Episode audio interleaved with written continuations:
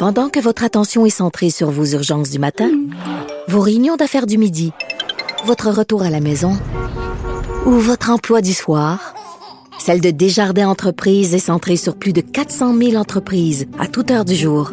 Grâce à notre connaissance des secteurs d'activité et à notre accompagnement spécialisé, nous aidons les entrepreneurs à relever chaque défi pour qu'ils puissent rester centrés sur ce qui compte, le développement de leur entreprise. Il a l'étoffe d'un vrai président. Vincent Dessureau anime. Que Dieu bénisse l'Amérique. Alors évidemment, on parle et reparle de Donald Trump euh, beaucoup, beaucoup dans cette campagne. C'est généralement lui euh, bon, vers lequel on va euh, ont tourné notre regard parce qu'il déplace de l'air. Euh, bon, on sort souvent des phrases assassines ou des trucs des fois un peu particuliers qui nous font euh, bon, grincer des dents ou lever le sourcil. Euh, on parle moins de Joe Biden, évidemment, qui fait une campagne plus tranquille, qui veut représenter peut-être le choix d'un retour à la normale. mais est-ce qu'on le connaît vraiment bien, cet homme Joe Biden? On sait qu'il a été en politique très longtemps, qu'il viendrait d'un milieu modeste, qu'il a traversé des périodes difficiles dans sa vie. Mais je pense que pour beaucoup d'Américains, ça se résume à peu près à ça. Euh, pour le connaître davantage, parce que si on se fie au sondage, ben, dans quelques semaines, euh, fait, il euh, faut dire à l'investiture au mois de janvier prochain, ça se pourrait très bien que ce soit lui le prochain président des États-Unis. Pour le connaître, ben, on se tourne vers un spécialiste qui connaît vraiment la vie de Joe Biden, spécialiste français de la politique américaine et auteur de la biographie Joe Biden, Jean-Éric Brana, qui est en ligne. Monsieur Brana, bonjour. Bonjour. Euh, tout d'abord, est-ce que je me trompe en disant que pour beaucoup d'Américains, euh, on connaît quand même peu de la vie de Joe Biden pour quelqu'un qui a été en politique pendant euh, plus d'un demi-siècle? Oui, effectivement, vous avez très bien introduit cette problématique parce que c'est vrai que si les Américains connaissent quelques histoires sur Joe Biden, toujours les mêmes d'ailleurs, c'est les gros drames qui ont pu jalonner sa vie ou le fait qu'il ait été vice-président, ils savent pas en réalité que ça fait 50 ans qu'il occupe les postes les plus importants dans l'État américain, en particulier au Sénat, où il a occupé les postes prestigieux de président de la commission justice, cette même commission qui est en train de confirmer la juge Amy Coney Barrett actuellement ou, euh, plus tard, et, c'était son ambition suprême, la commission des affaires étrangères, la plus prestigieuse certainement, dont il avait rêvé et qu'il a présidé à deux reprises, ce qui lui a d'ailleurs euh, euh, valu d'être qualifié par Barack Obama pour être son vice-président par la suite. Il a commencé très jeune, il n'avait pas 30 ans en 1972 quand il a été élu pour la première fois et qu'il a battu un éminent sénateur qui n'aurait jamais dû perdre sa réélection. C'était le lancement pour euh, Joe Biden et euh, très vite il a appris euh, les rouages du Congrès, les rouages du Sénat, le compromis, et il s'est faufilé comme un poisson dans une rivière d'ailleurs pour naviguer au milieu de tous ces crocodiles et devenir quelqu'un d'assez incontournable dans le Sénat et ce qui lui donne une grande force aujourd'hui au moment de cette élection parce que le fait qu'il soit un homme de compromis et de réseau euh, lui permet de pouvoir à la fois tendre la main vers la gauche mais également vers la droite. Je me souviens, M. Branagh, de monsieur, euh, lorsque George W. Bush était président, euh, certains se demandaient, mais comment cet homme un peu simple est devenu président? Mais on disait, lorsqu'il vous serre la main, là, ou il vous parle, il vous regarde droit dans les yeux, puis il y a un contact très fort avec les gens comme ça, c'est un de ses avantages. Quelle est la qualité qu'on connaît moins de Joe Biden qui lui a permis d'avoir cette carrière-là? Je pense que c'est sa capacité d'écoute d'abord, et c'est euh, quelque chose qui sort très fort dans cette campagne. Quand on l'a vu euh, se replier sur Wilmington, euh, ce qu'on a moins vu, c'est qu'en réalité, il a rencontré énormément de gens et qu'il a beaucoup écouté ce qui se passe dans le pays. Ça, c'est une qualité extraordinaire chez un homme politique parce que très souvent, ils ont tendance à vous donner la réponse avant que vous posiez la question, hein, sans être méchant avec mhm. qui que ce soit. Mais c'est vrai que Joe Biden laisse les gens finir leurs phrases il réfléchit et ensuite il apporte une réponse et, on se sent écouté en réalité quand on est euh, face à Joe Biden. Alors cette qualité, il l'a acquise dans son enfance, vous avez parlé de son milieu modeste, mais aussi il, a appris euh, à travers euh, son église vers laquelle il était très fidèle et qui fait partie de sa structuration. Il est empreint de, moralité et de principes et ça vient de là puisqu'il a toujours été très pratiquant et puis parce qu'il a grandi dans un milieu irlandais dans lequel on lui demandait aussi de respecter une certaine hiérarchie. Alors cette capacité d'écoute, il l'a développée tout petit en écoutant les adultes et la façon dont il, il vivait autour de lui. Et puis peu à peu, il, il s'est imprégné de tout cela et lui aussi a pris sa place dans, dans, ben, dans la vie tout simplement. Bon, on disait, euh, les, gens retiennent un peu qu'il vient d'un milieu modeste. Ils parlent toujours de Scranton, euh, en Pennsylvanie, d'où il vient. Euh, qu'est-ce que vous pouvez nous dire de plus sur sa, sa jeunesse, justement, et quelle a été l'influence qui l'a amené à avoir la vie qu'il a menée et qu'il mène toujours? Alors, alors, alors la plus grosse influence euh, de Joe Biden quand il était à Scranton, c'est Johnny Weissmuller, c'était Tarzan, vous voyez, c'était ah. ce qui, euh, ce qui, l'intéressait le plus. Il n'avait que 10 ans quand il a quitté Scranton. Alors, il a, il a vécu dans ce milieu irlandais, j'en parlais, dans le milieu de, de, sa maman, parce que ses parents euh, ont eu un revers de fortune et qu'il a fallu se réunir dans, dans le clan Finnegan, avec lequel il partait à la messe tous en, en en troupe hein, euh, le dimanche. Et puis avec ses amis, par la suite, il, euh, allait jouer sur les talus à côté où il se prenait pour Tarzan ou jouer au, aux gendarmes et aux voleurs ou, aux cow-boys et aux indiens plutôt à cette époque-là. On est à la fin de la guerre, hein, euh, dans les années 50. Et, et puis il allait au cinéma tous les dimanches. Hein. À l'époque, on avait deux films pour une séance. Mais c'est par la suite que son influence est beaucoup plus importante quand il va déménager avec ses parents pour aller dans le Delaware. Euh, et, là, il va découvrir une vie totalement différente. Il sort de la ville catholique de Scranton pour aller dans la ville protestante de Wilmington. Et, là, il va créer ses vraies racines euh, avec l'espoir de pouvoir euh, rejoindre ce collège qu'il aperçoit de, sa chambre, qui est Archmere, qui est un collège catholique très réputé, très cher aussi. Et ça va donc être son rêve ultime, ou du moins euh, le deuxième rêve ultime parce que le premier c'est de se débarrasser d'un trouble terrible qui, euh, qui l'empêche de vivre, ce bégaiement mm. euh, dont peut-être on va reparler ensemble. Oui, parlons-en justement. Ben, sur le, côté académique aussi, Donald Trump l'accuse souvent d'être quelqu'un de peu intelligent, qui, qui, qui, échouait ses tests. Qu'est-ce qu'on sait de ça? Et effectivement, la partie bégaiement qu'il a combattu toute sa vie, on, on, le ressent encore dans, certains, dans certaines de ses phrases, qu'il hésite un peu. À quel point ça a été, euh, ça a été un combat difficile pour lui? Alors effectivement, d'abord Donald Trump, vous avez raison, l'attaque beaucoup. Il l'a attaqué d'ailleurs au premier débat et, c'est quelque chose qui est compris en Amérique, mais qui n'a pas du tout été euh, en Europe quand il a dit qu'il était dernier de la classe. En réalité, il faisait référence à ces résultats euh, à la fac, à la fac de droit.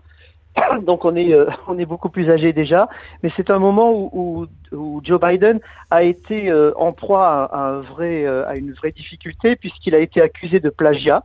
Il avait pris dans une revue une partie d'un texte qui, sans, sans, ou plutôt en omettant de, de nommer la revue qu'il avait, dans laquelle il avait puiser ce texte-là, ça s'appelle effectivement un plagiat et sa carrière aurait pu s'arrêter dès ce moment-là puisqu'il est passé en commission de discipline et que le professeur de la matière en question ne voulait absolument pas qu'on le garde euh, à l'université et il a fallu qu'un autre professeur avec qui euh, il brillait euh, le défende particulièrement pour que on passe l'éponge.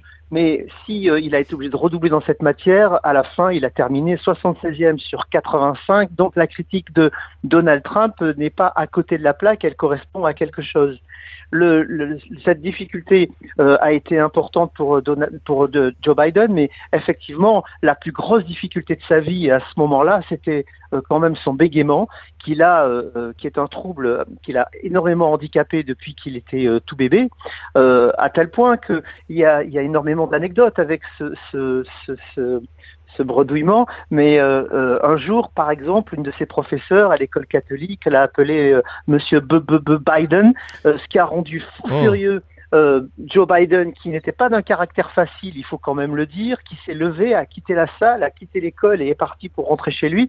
Bien sûr, ses parents ont été avertis immédiatement. Sa mère l'attendait euh, sur le perron de la porte, non pas pour le gronder, mais pour le ramener à l'école, pour demander, pour exiger de voir la professeure en question, une religieuse, à qui euh, elle, elle s'adressait assez vertement en lui disant que si jamais elle le reproduisait une humiliation de cette sorte, c'est elle-même qui viendrait arracher le bonnet qu'elle avait sur la tête parce que c'était absolument scandaleux. Et c'est un événement fondateur pour euh, Joe Biden parce que il découvre à ce moment-là que sa mère, toute petite, 1m53, qui, euh, qui euh, est absolument dévote et très, croyante et respectueuse de la religion pouvait s'adresser ainsi à une religieuse et c'est une vraie leçon et sa mère va lui dire par la suite, tu sais, tu dois absolument respecter les gens autour de toi et la religion en particulier. Par contre, tu ne dois pas t'écraser, jamais, parce que c'est important que tu gardes ta dignité. Et c'est quelque chose qui effectivement va le marquer, à tel point d'ailleurs, quand il va rencontrer le pape, il refusera de, baiser sa bague comme le font euh, les catholiques, même s'il respecte bien sûr profondément le pape. Hmm, c'est une très, très intéressante anecdote. Merci, merci de, nous, la faire savoir. Euh, dans les autres événements marquants, évidemment, on fait toujours référence à des, des, des, tragédies dans la vie de Joe Biden. À quel point ça, ça a été marquant pour lui et sa influence et euh, sa, sa, façon de, gérer aujourd'hui? Alors, c'est vrai qu'on signale toujours euh, ces drames qu'on appelle le drame, le premier de, de Joe Biden. C'est en 1972, donc il a 29 ans et 11 mois et il devient le plus jeune sénateur des États-Unis, donc un des 100 hommes les plus puissants des États-Unis, puisqu'on sait à quel point le Sénat américain est important et ces sénateurs qui sont élus pour 6 ans sont effectivement des sommités dans la politique américaine. Et un mois et demi après, euh, il va perdre sa femme et sa petite fille de 13 mois dans un accident de voiture, c'est-à-dire qu'il descend euh, du plus haut jusqu'au plus bas euh, de ce que peut vivre euh, un homme sur le, plan émotionnel. Et ça va être une tragédie absolument terrible qui n'arrivera d'ailleurs pas à gérer à ce moment-là. Il va, il va vouloir tout arrêter dans sa vie, vouloir arrêter d'être sénateur, démissionner, arrêter de, de rencontrer des gens. Il ne croit plus à sa religion, il ne sait plus en réalité quels sont ses repères si ce n'est qu'il lui reste deux deux petits garçons et que pour ces petits garçons, il va euh, expliquer qu'il faut qu'il reste avec ses racines à Wilmington et quand finalement il repartira au Sénat, il va revenir tous les soirs à Wilmington parce qu'il se met un point d'honneur d'être là au moment où ses petits garçons se couchent et le matin quand ils se réveillent, euh, il veut être un père avant tout et continuer à leur donner le plus de normalité. Ça, ça fait partie de la légende de, Joe Biden, mais en réalité, c'est une excellente métaphore de ce que vit l'Amérique aujourd'hui, qui, euh, elle aussi, l'Amérique connaît, euh, les États-Unis connaissent des hauts et des bas et se relève sans cesse. La résilience de Joe Biden est terriblement un, appel par rapport à ce que euh, vivent les États-Unis aujourd'hui, euh, qui sont faits eux aussi de, haut et de, très bas. Et c'est vrai qu'on on compare souvent les deux. Les, grands drames de, Joe Biden vont se poursuivre. Hein. Après sa première campagne, il va avoir une double attaque d'anévrisme, un double AVC. Euh, et, il recevra même euh, le Saint-Sacrement parce qu'on pense que sa dernière heure est venue. Ce n'est pas le cas et euh, l'opération va bien réussir. Et puis plus tard, le troisième drame, c'est la perte de son fils, celui en qui il croyait pour prendre la relève de l'entreprise Biden, envie de dire, puisqu'il était certain que Beau Biden deviendrait président des États-Unis. Et mmh. ce fils va mourir d'un cancer du cerveau et, et il va l'accompagner jusqu'à ses derniers jours et lui faire la promesse qu'il sera un jour président des États-Unis. Euh, très, très euh, touchante histoire, euh, faut dire, au niveau plus technique de ses réalisations, parce que M. Branham, M. Trump l'attaque souvent là-dessus, sur le fait, il répète, là, en plus de 50 ans, il en a fait moins que moi en 50 mois et tout ça. à quel point M. Biden, dans, son, dans sa vie politique, il y a des changements qui, ont lui, bon, qui, lui ont été, bon, qui ont été causés par Joe Biden, qu'il y a des lois ou est-ce qu'il y a des réalisations vraiment qui sont notables dans la longue carrière de Joe Biden en politique? Alors d'abord, euh, Donald Trump et Joe Biden n'ont pas occupé les, mêmes fonctions. Hein. Oh, loin de là, oui. Euh, Joe Biden, Joe Biden n'a pas été président des États-Unis et donc comparer quelqu'un qui n'a pas encore occupé son poste à ce qu'on a fait soi-même, c'est euh, c'est un petit peu limite. Mais c'est vrai, euh, euh, si on veut être euh, objectif, que Joe Biden n'a pas un parcours législatif absolument extraordinaire et on aurait pu s'attendre en 36 ans qu'il signe beaucoup plus de lois. Pourtant, il a essayé, d'abord quand il a été jeune sénateur, il a essayé d'avancer des textes de loi sur l'environnement, ce qui était totalement novateur à l'époque, mais qui était logique à la suite de mai 68. Il a, rappelons-le, été élu en 72. Il s'est vite rendu compte que tout seul on n'avançait pas donc il s'est euh, tourné vers euh, un autre thème qui était celui de la justice. Et on lui doit plusieurs lois en 88, en 90, en 91 et surtout celle de 94 qui est la fameuse Crime Bill euh, dont on, on, parle tant, sur lequel il est critiqué, puisqu'on explique que ça a mis 100 000 personnes, 100 000 policiers de plus dans les rues, mais beaucoup euh, de Noirs américains euh, dans les prisons. C'est pas tout à fait vrai, disons-le tout de suite. Et c'est quelque chose dont il a parlé d'ailleurs au débat d'hier soir, euh, mhm. pas au débat, mais à la, la, à la présentation qu'il a fait sur ABC. Mais c'est vrai que les États se sont servis de cette loi pour renforcer eux-mêmes leur propre législation et que ça a finalement euh, mis pas mal de, d'Afro-Américains en prison à la suite de cette loi fédérale qu'il avait fait voter.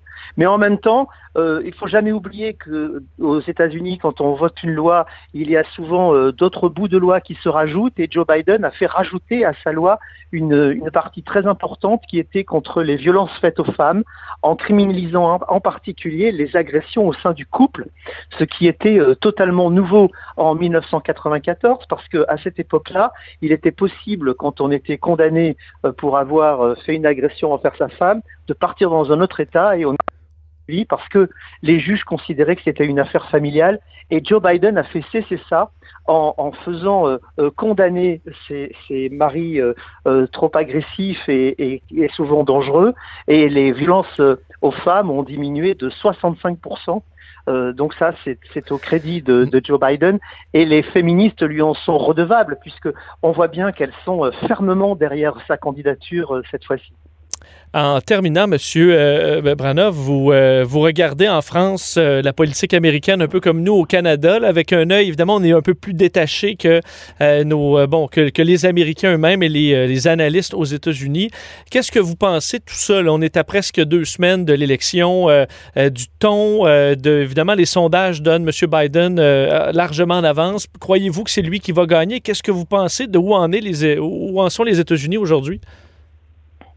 Oui, oui, ça fait déjà euh, quelques semaines, euh, voire quelques mois que je, je, prédis ou j'annonce que Joe Biden va gagner. Pourquoi? C'est pas un vœu pieux, c'est c'est même pas une envie pas personnelle particulière, mais seulement on se rend compte que dans les États clés et en particulier les trois États euh, qui sont proches de chez vous, puisqu'il s'agit du Wisconsin, de Michigan, de la Pennsylvanie, c'est 38 grands électeurs qui ont fait la différence euh, la dernière fois et ont fait gagner Donald Trump.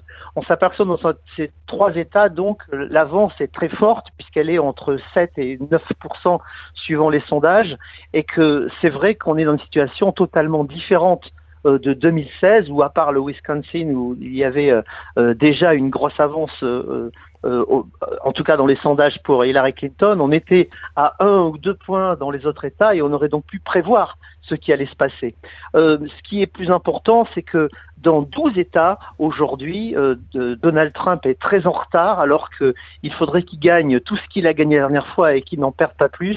Mais déjà, on voit des signes de faiblesse dans le Maine, en Caroline du Nord, en Géorgie, en Floride, en Arizona et même au Texas, où il est obligé de faire campagne alors qu'il n'aurait absolument pas imaginé que ça puisse arriver un jour, ce vent qui s'est levé et qui est pro-Biden fait douter aujourd'hui beaucoup de républicains. On commence à entendre des grognements parmi euh, les sénateurs républicains, surtout des sénateurs qui se représentent. Je pense à euh, Martha McSally en, Arizona, je pense à Tom Tillis en Caroline du Nord, je pense à Susan Collins dans le Maine, et même Johnny Ernst dans l'Iowa, qui dont le, sort dépend totalement de, Donald Trump et qui reste très fidèle à lui, commence aussi à se demander s'il n'y a pas intérêt à faire une campagne un petit peu différente. Hmm. Donc effectivement, on se demande quel pourrait être l'événement de campagne qui pourrait changer tout ça, quel serait l'événement plus important que l'hospitalisation d'un président en exercice.